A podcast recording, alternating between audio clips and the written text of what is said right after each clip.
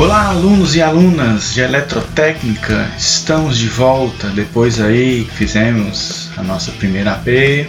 Entraremos agora realmente de fato no mundo das instalações elétricas. Já tivemos um breve início, aprendendo a simbologia, aprendendo os principais esquemáticos e aí agora partimos então para as instalações elétricas de fato e de direito. Entramos então na unidade 4, previsão de cargas e divisão dos circuitos. É um conteúdo da unidade. É previsão de carga conforme NBR 5410 de 2004, iluminação, cargas de tomada e divisão da instalação em circuitos terminais. Vamos lá começar?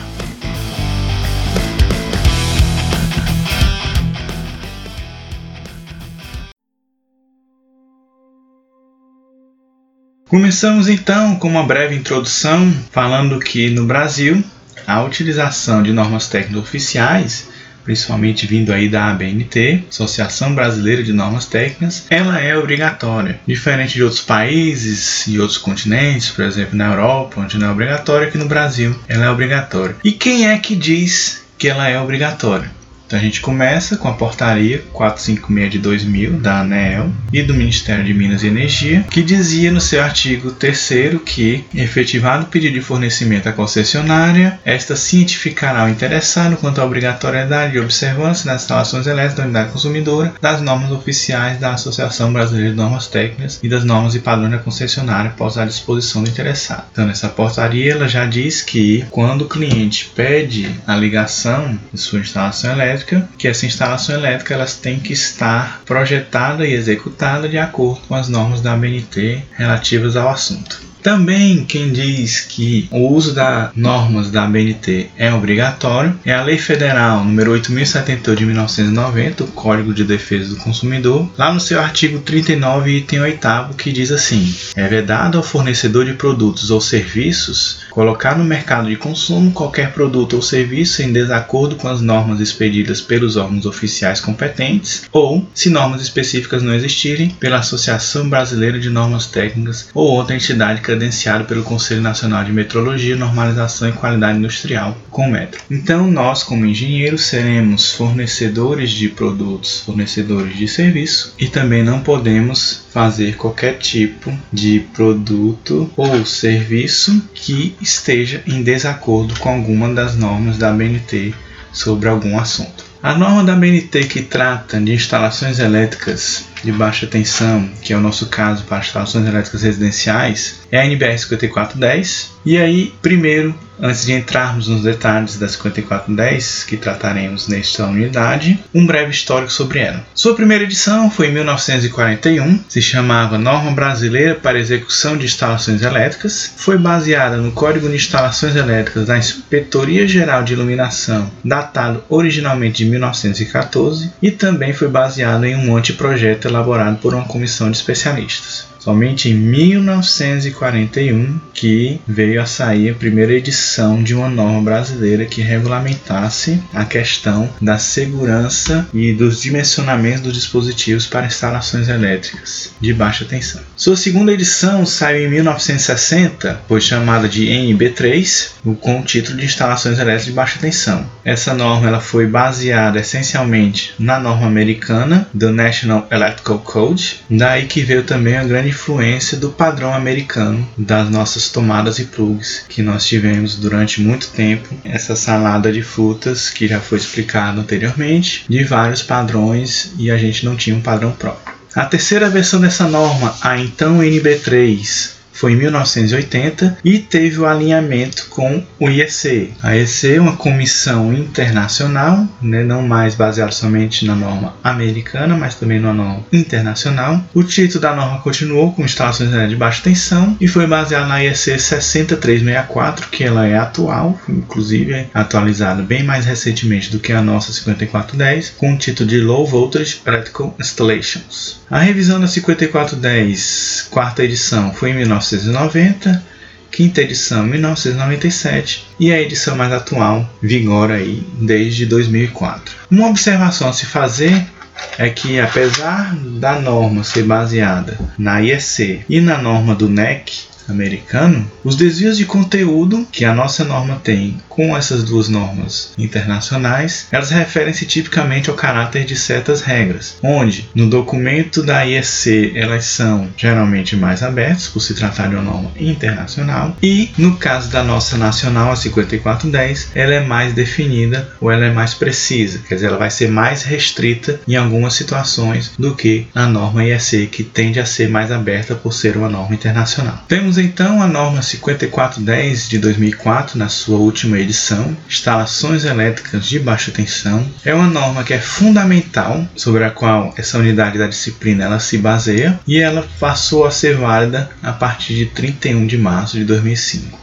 Essa norma se constitui uma fonte indispensável de consulta para todo projetista de instalações elétricas residenciais, prediais e industriais dentro de um certo limite. Esta norma é levada para instalações novas ou para reformas em instalações existentes dentro de um certo limite de tensão. Qual é esse limite? 1000 volts em corrente alternada e 1500 volts em corrente contínua. Então a norma ela vai reger todas as instalações dentro desse limite aí. A gente vai dar mais detalhes daqui daqui a pouquinho. O campo de aplicação da NBR 5410. Então, com o limite dado que a gente viu agora há pouco, a norma ela abrange praticamente todos os tipos de instalação de baixa tensão, como por exemplo, edificações residenciais e comerciais em geral, estabelecimentos institucionais e de uso público, como é o caso da UFC, por exemplo, estabelecimentos industriais nas áreas de baixa tensão, estabelecimentos agropecuários e hortigranjeiros, edificações pré-fabricadas, reboques de acampamentos, os famosos trailers, locais de acampamentos, campings, marinas e locais análogos, e também essa norma ela se aplica à área descobertas das propriedades, externas às edificações, canteiros de obra, feiras, exposições e outras instalações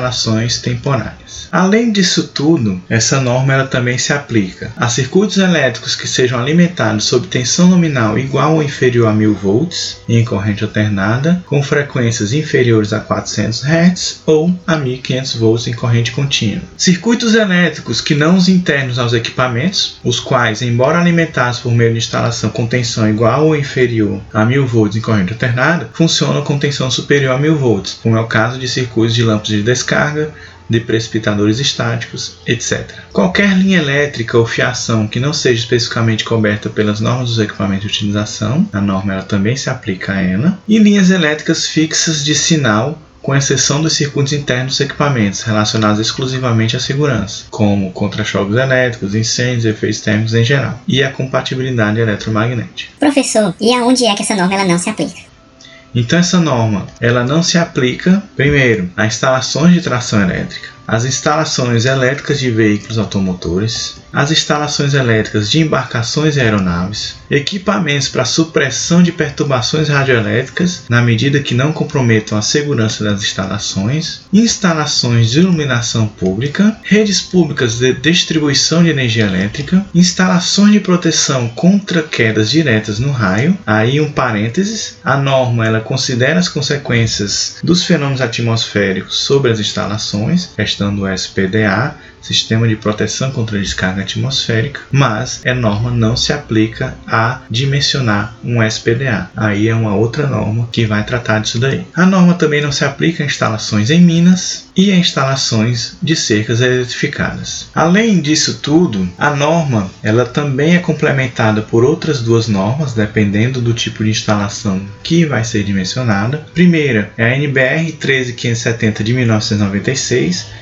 que tem o um título de instalações elétricas em locais de afluência de público, requisitos específicos. Essa norma ela se aplica a instalações elétricas de locais como cinemas, teatros, danceterias, escolas, lojas, restaurantes, estádios, ginásios, circos e outros locais indicados com capacidade mínima de ocupação especificada. Então, além da 5410, o projetista também tem que aplicar para esses locais a 13570. A segunda norma é a 13534 de 2008 instalações elétricas de baixa tensão, requisitos específicos para instalação em estabelecimentos assistenciais de saúde, e esta norma se aplica a determinados locais, como hospitais, ambulatórios, unidades sanitárias, clínicas médicas, veterinárias, odontológicas, entre outros, tendo em vista a segurança dos pacientes. Além da 5410, para esse tipo de estabelecimento de saúde, se aplica também a 13534. Falando ainda sobre o campo de aplicação da 5410, a gente deve observar que a aplicação dessa norma ela não dispensa o respeito aos regulamentos de órgãos públicos aos quais a instalação deva satisfazer.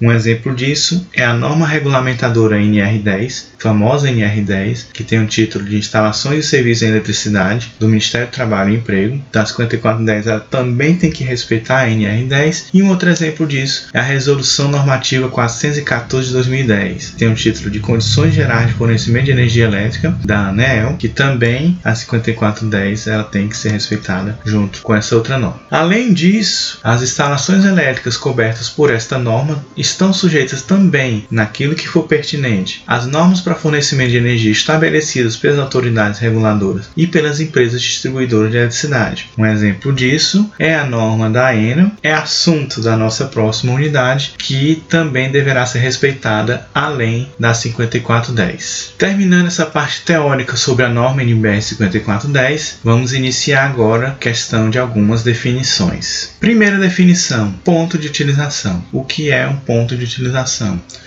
Então, ponto de utilização é um ponto de uma linha elétrica que é destinado à conexão de equipamento de utilização. Ele pode ser classificado pela natureza da carga prevista, por exemplo, ponto de luz, um ponto para aquecedor, um ponto para aparelho de ar-condicionado, etc. E também pode ser classificado pelo tipo de conexão previsto. Uma conexão para um ponto de luz, uma conexão para um ponto de tomada, uma conexão para um ponto de ligação direta. Próxima definição, ponto de tomada. Então, ponto de tomada vai ser um ponto de utilização em que a conexão do equipamento ou equipamentos a serem alimentados é feita através de uma tomada de corrente. Aí temos na figura do slide 18 exemplo das várias coisas que nós ligamos em nossas casas, nas nossas tomadas, e uma figurinha também de uma tomada que a gente tem na nossa casa. Próxima definição, ponto de iluminação. Então, ponto de iluminação é aquele ponto destinado à conexão de uma lâmpada, onde a norma ela já apresenta aí o seu primeiro critério, que em cada cômodo ou dependência deve ser previsto pelo menos um ponto de luz fixo no teto, comandado por interruptor. Não importa o tamanho do cômodo da dependência, a norma ela obriga que pelo menos se tenha um ponto de luz fixo no teto. Agora uma coisa interessante a falar sobre a norma é que ela é igual à nossa gramática de português. Vocês lembram quando estudavam português que sempre existiam as exceções às regras? Pois é, na norma norma 5410 também não é muito diferente. Então, observações de exceções a essa regra apresentada agora sobre o ponto de iluminação.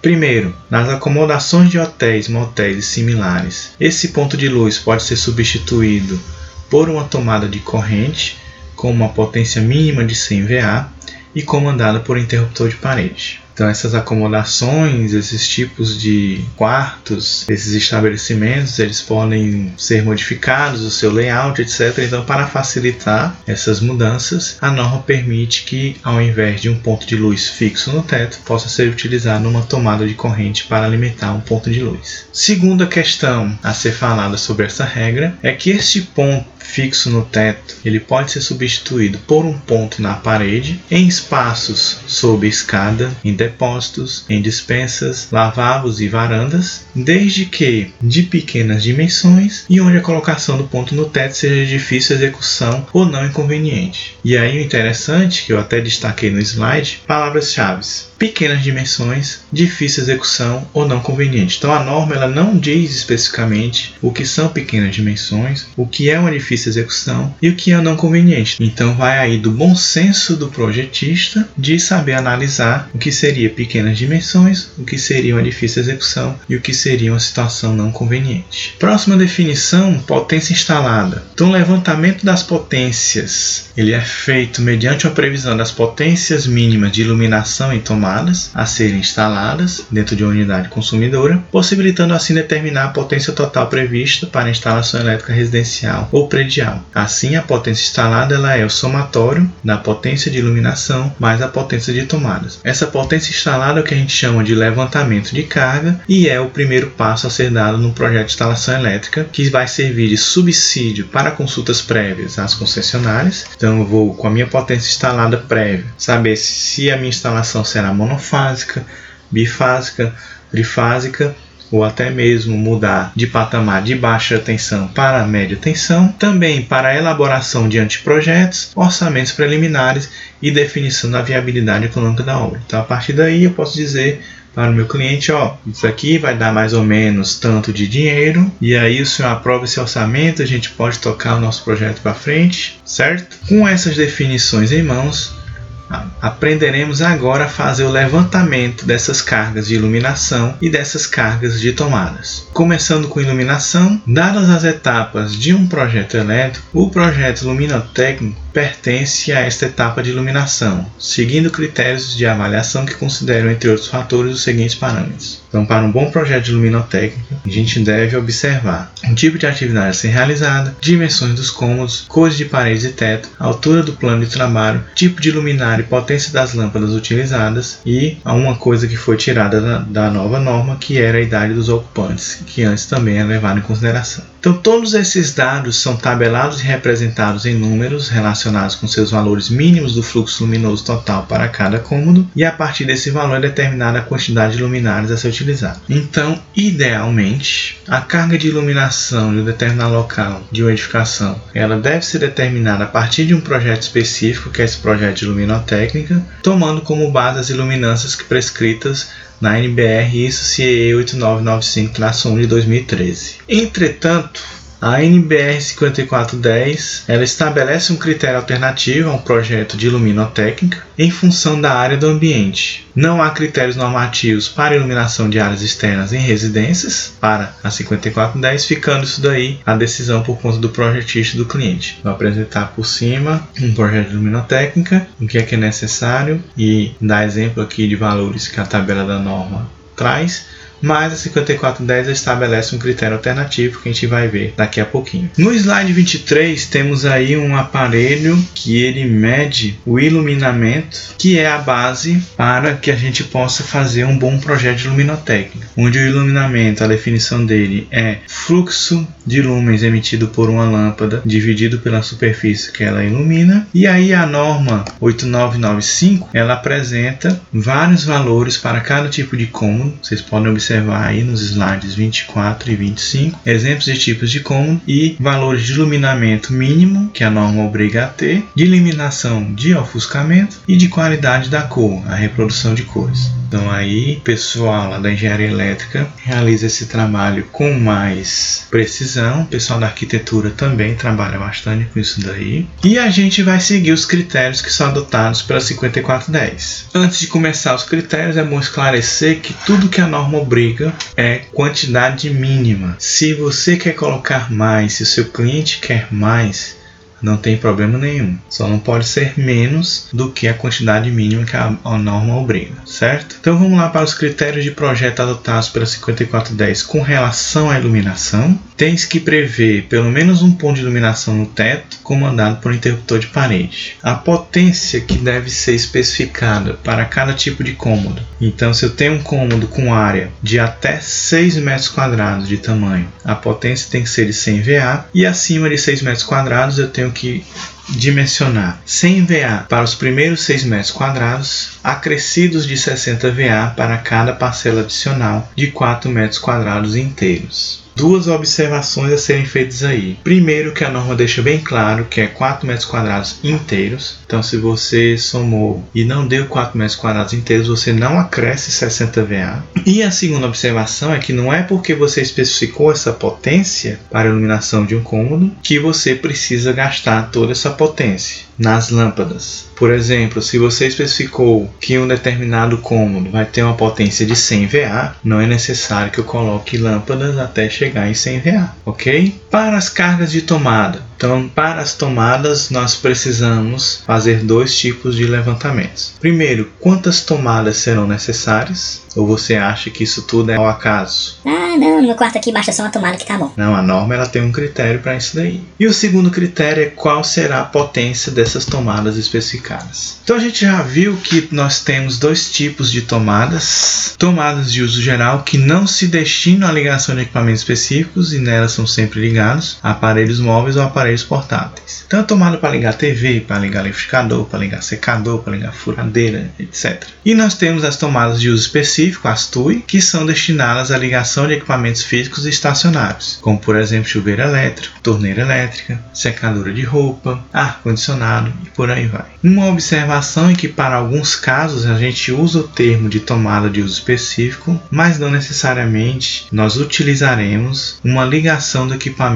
a uma tomada. Então, por exemplo, chuveiro elétrico não é mais permitido que se tenha uma tomada dentro do banheiro para ligar o chuveiro elétrico. Não, essa instalação ela é feita de forma direta com a emenda dos fios do chuveiro elétrico com a fiação da instalação elétrica, mas é computado como uma tomada de uso específico. Então vamos aos critérios adotados pela 5410 para primeiro fazermos o levantamento do número de tomadas. Primeira coisa a se observar é se na residência, no cômodo, já existe um layout pré-fixado de imóveis e ou equipamentos de utilização estacionários, se já tem um projeto de arquitetura, de decoração, onde já tem fixado onde é que vai ficar o guarda-roupa, a cama, o sofá, a mesa de jantar, etc. Então, deve-se observar isso daí e evitar colocar tomadas que venham a ser obstruída ou a atrapalhar esses móveis ou equipamentos. Então, deve-se observar para que no lugar que estava previsto que vai ficar uma cama, eu não colocar lá uma tomada e eu matar essa tomada porque eu não vou ter acesso que a cama vai estar lá no meio, ok? Com essa observação anotada, nós temos o critério para o levantamento do número de pontos de tomadas. A. Em banheiros deve ser previsto pelo menos um ponto de tomada próximo ao lavatório. B. Em cozinhas, copas, copas cozinhas, área de serviço, cozinha, área de serviço, lavanderias e locais análogos, deve ser previsto no mínimo um ponto de tomada para cada 3,5 metros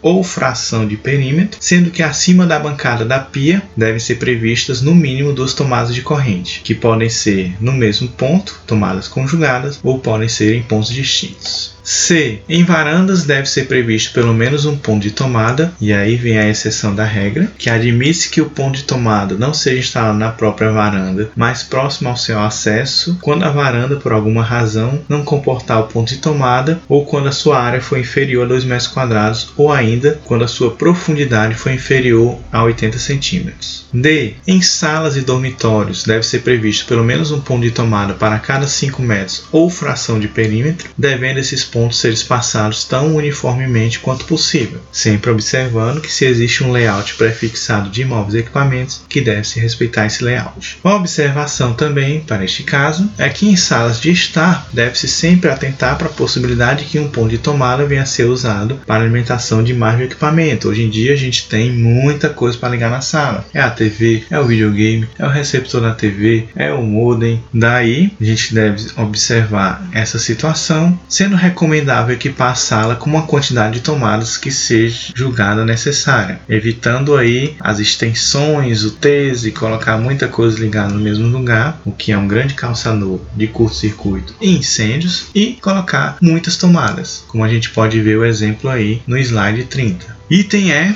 Em cada um dos demais cômodos e dependências de habitação deve ser previsto pelo menos um ponto de tomada. Se a área do cômodo ou dependência for igual ou inferior a 2,25 metros quadrados, onde admite-se que esse ponto seja posicionado externamente ao cômodo ou dependência, a uma distância de até 80 centímetros da sua porta de acesso. Um ponto de tomada se a área do cômodo ou dependência for superior a 2,25 metros quadrados e igual ou inferior a 6 metros quadrados, onde essa tomada tem que ser obrigatoriamente dentro do cômodo e um ponto de tomada para cada 5 metros ou fração de perímetro se a área do cômodo ou dependência for superior a 6 metros quadrados, devendo esses pontos ser espaçados tão uniformemente quanto possível. Por fim, item F, em halls de serviço, sala de manutenção e sala de equipamentos, tais como casas de máquinas, salas de bombas, barriletes e locais análogos, deve ser previsto no mínimo um ponto de tomada de uso geral, onde aos circuitos terminais respectivos deve ser atribuído a potência de de no mínimo 1000 VA. Como a gente não vai ter muitos esses problemas nos nossos projetos, que são apenas projetos de instalações elétricas residenciais, esse item aqui é somente para conhecimento. Aprendemos o levantamento do número de tomadas necessário para cada tipo de cômodo, agora veremos que potência nós teremos que atribuir para esses pontos de tomada. A potência a ser atribuída a cada ponto de tomada é função dos equipamentos que ele poderá vir alimentar e não deve ser inferior aos seguintes valores mínimos. Então, em instalações residenciais, hotéis, motéis e similares, nós temos primeiro em banheiros cozinhas, copas, copas cozinhas, área de serviço, lavanderias e locais análogos, devemos ter no mínimo 600 VA por ponto de tomada em até 3 pontos e 100 VA por ponto para os excedentes, considerando-se cada um desses ambientes separadamente. Então, por exemplo, a minha cozinha deu 5 pontos de tomadas, vão ser 3 pontos de 600 e 2 de 100. Quando o total de tomadas no conjunto desses ambientes for superior a 6 pontos, admite-se que o critério de atribuição de potência seja de no mínimo 600 VA VA por ponto de tomada em até 2 pontos e 100 VA por pontos para os excedentes, sempre considerando cada um dos ambientes separadamente. Então, se a minha cozinha deu 7 pontos de tomada, certo? a norma ela deixa que eu possa colocar duas tomadas de 600 e o restante, as outras 5 tomadas de 100 VA. Nos demais cômodos ou dependências, no mínimo 100 VA por ponto de tomada. Então, essa parte é simples assim. Para banheiros, cozinhas, copas, copas, cozinhas, área de serviço, lavanderias e locais análogos, tem essa questão dos 600 VA e 100 VA, e o restante é 100 VA. Aos circuitos terminais respectivos deve ser atribuída uma potência de 1000 VA no mínimo, com aquela questão do hall de serviço, casa de máquinas, etc. Resumindo o que a gente viu até agora, na iluminação eu tenho que para a área de até 6 metros quadrados eu devo especificar uma potência de 100 VA, e acima de 6 metros quadrados 100 VA para os primeiros 6 metros quadrados, acrescidos de 60 VA para cada parcela adicional de 4 metros quadrados inteiros. Shh. Nas tomadas, em banheiro, no mínimo uma tomada de 600 VA, isso não contabilizando a tomada do chuveiro elétrico, certo? Em cozinhas, área de serviço, locais análogos, eu devo ter no mínimo uma tomada para cada 3 metros e meio ou fração de perímetro. E se as tomadas forem menor que 6, 3 tomadas de 600 e o restante de 100. Em varandas, no mínimo uma tomada de 100 VA e em salas e dormitórios, no mínimo uma tomada para cada 5 metros ou fração de perímetro de 100 VA. Lembrando-se sempre como eu tenho a questão da fração do perímetro, então se deu a conta 3,2, eu posso escolher botar 3 mais arredondem para 4, porque tomada nunca é demais, ainda mais hoje em dia que nós temos muita coisa para ligar em tomada. É carregador de tablet, é carregador de celular, tem não sei quanto celular dentro de casa, ligar computador, notebook, então, tomada nunca é demais. No slide 35, temos aí o exercício, vocês fizeram em sala de aula, para uma planta baixa, definir a carga de iluminação, número de tomadas e a potência das tomadas. Feito esse levantamento da potência de iluminação, do número de tomadas e potência de tomadas, nós precisaremos dividir essa instalação em circuitos. Então a norma 5410 ela diz que a divisão das instalações em circuitos deve ser de modo a atender, entre outras, as seguintes exigências. Questão de segurança, onde, por exemplo, a gente tem que evitar que a falha em um circuito prive de alimentação toda uma área, por isso que a casa não pode ter apenas um circuito só. Quem mora aí em casa mais antiga e que lá só existe a chave geral, já está errado essa instalação. Outra exigência é a questão da conservação de energia, possibilitando que cargas de iluminação e ou de climatização sejam acionadas na justa medida das necessidades, por exemplo. Questão funcional, viabilizando a criação de diferentes ambientes, como os necessários em auditórios, salas de reunião, espaço de demonstração, recintos de lazer, etc. Questão de produção, minimizando as paralisações resultantes de uma ocorrência. E a questão da manutenção, facilitando ou possibilitando ações de inspeção e de reparo. Então, os critérios que a 5410 ela apresenta para a divisão da instalação em circuitos. Primeiro, que toda instalação deve ser dividida em circuitos, tantos quantos necessários. Ela não fala em número mínimo, mas a gente vai já perceber que obrigatoriamente teremos um número mínimo, querendo ou não. De forma que cada um desses circuitos possa ser seccionado sem risco de realimentação inadvertida através de curto-circuito. 2. Cada circuito terminal será ligado a um dispositivo de proteção. No caso de instalações residenciais, poderão ser utilizados disjuntores termomagnéticos e os disjuntores diferenciais residuais, os conhecidos e famosos DRs. 3. É necessário considerar as necessidades futuras, nós já vimos isso quando observamos a questão do quadro de distribuição e a questão do espaço de reserva de circuito. 4. Equilíbrio de carga nas fases. Quando nós temos instalações com fornecimento de energia através de duas fases, né, uma ligação bifásica, ou de três fases, uma ligação trifásica, mas as nossas cargas continuam sendo monofásicas, nós temos que equilibrar o máximo possível essas cargas monofásicas nas fases de forma que cada fase esteja aí mais ou menos equilibrada. 5. Prever circuitos distintos para partes da instalação que requeram controle específico. 6. Os circuitos terminais devem ser individualizados pela função dos equipamentos de utilização que alimentam. Em particular, devem ser previstos circuitos terminais distintos para pontos de iluminação e para pontos de tomadas. Então, se na sua casa tem só um disjuntor geral, já está errado, que a norma já te obriga a ter um circuito para ponto de iluminação e um circuito para ponto de tomada, mesmo que sejam toda a iluminação da casa e todas as tomadas da casa. Mas ainda tem mais por aí. Como eu disse que na norma ela é cheia de exceção à regra, admite-se que pontos de tomadas e pontos de iluminação elas possam ser alimentados por um circuito comum, é, com exceção dos pontos de tomadas que a gente vai ver no item 7, desde que as seguintes condições sejam simultaneamente atendidas. Primeiro, que a corrente do projeto do circuito, iluminação mais tomadas, ela não deva ser superior a 16 amperes. Segunda questão que deve ser atendida é que os pontos de iluminação não podem ser alimentados por um só circuito, caso esse circuito seja comum, iluminação e tomadas, então não posso colocar toda a iluminação da casa no mesmo circuito e nesse mesmo circuito eu ir colocando algumas tomadas. Não, tem que haver mais de um circuito de iluminação e a mesma coisa para os pontos de tomadas, eu não posso ter todos os pontos de tomadas no mesmo circuito junto com iluminação. Então eu posso ter, por exemplo, dois circuitos que juntem iluminação e tomada, desde que a minha corrente não seja maior que 16 amperes. Item 7, os os pontos de tomada de cozinhas, copas, copas cozinhas, área de serviço, lavanderias e locais análogos devem ser atendidos por circuitos exclusivamente destinados à alimentação de tomadas desses locais. Os demais cômodos podem ter suas tomadas agrupadas em um mesmo circuito. Então, por menor que seja uma casa, a norma obriga que eu tenha um circuito para iluminação, um circuito para as tomadas e um circuito para as tomadas da cozinha, copa cozinha, área de serviço, lavanderia, etc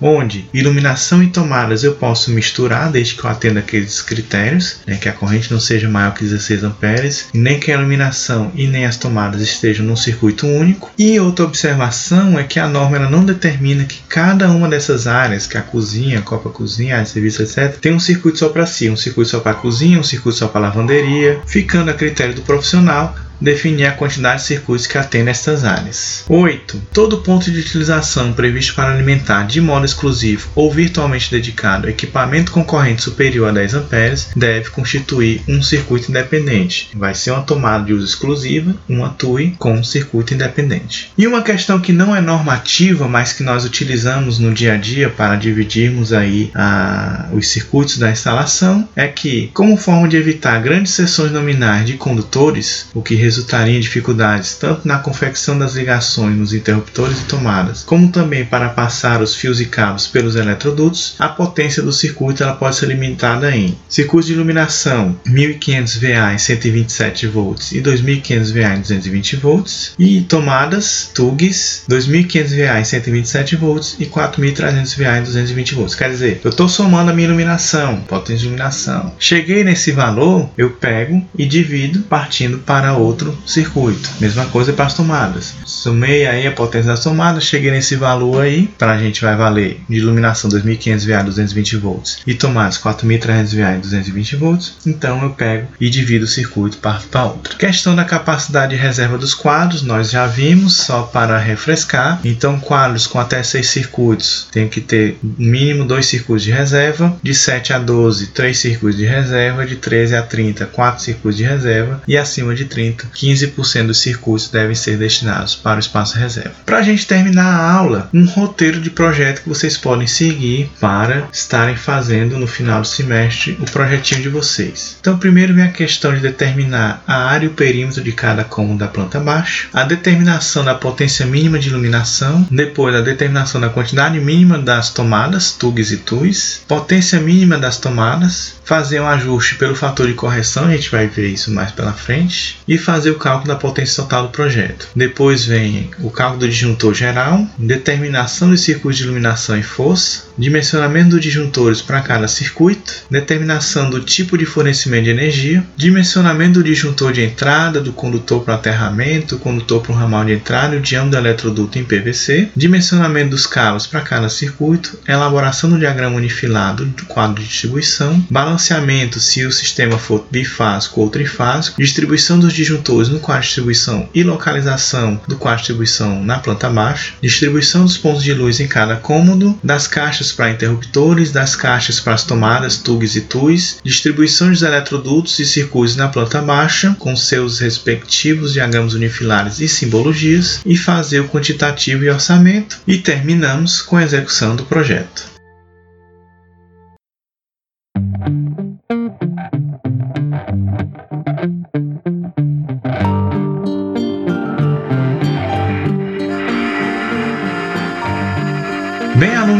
Alunas, terminamos então esta unidade 4, já com um grande conteúdo para começarmos a fazer um projeto de instalação elétrica. Já se tem agora bastante coisa para fazer, que a gente vai ver daqui para frente serão apenas questão de detalhes. E se vocês têm alguma dúvida, não deixem de entrar em contato com o professor, aqui professor Rafael Amaral, e encerro mais um podcast. Nos vemos na próxima semana. Tchau!